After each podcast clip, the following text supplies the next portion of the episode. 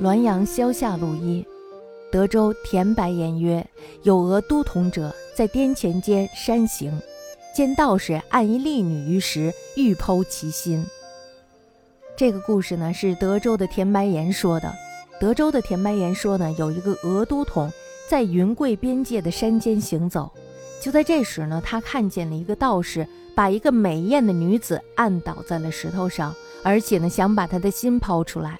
那么这时候呢，美女就哀叫着，并且高声呼救。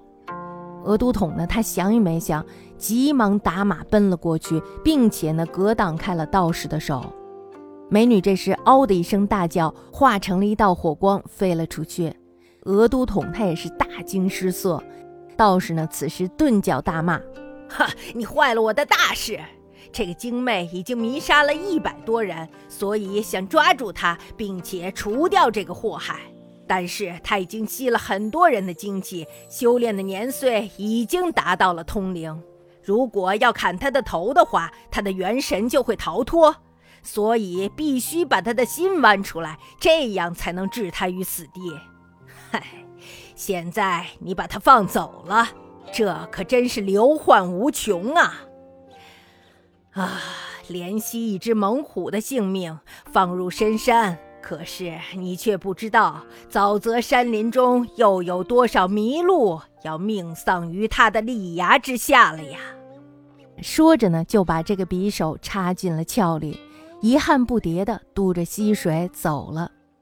那么这个故事呢，是田白岩说的寓言故事。一家哭，何如一路哭？那么这句话呢，是北宋政治家、文学家范仲淹的名言。在范仲淹为相的时候呢。他这时候呢，就一定要改革，于是他就把官吏的名册拿来了，把那些他认为不称职的人呢，全部一笔勾掉。富弼呢，在他下边就说了：“说十二丈则一笔，焉知一家哭矣？”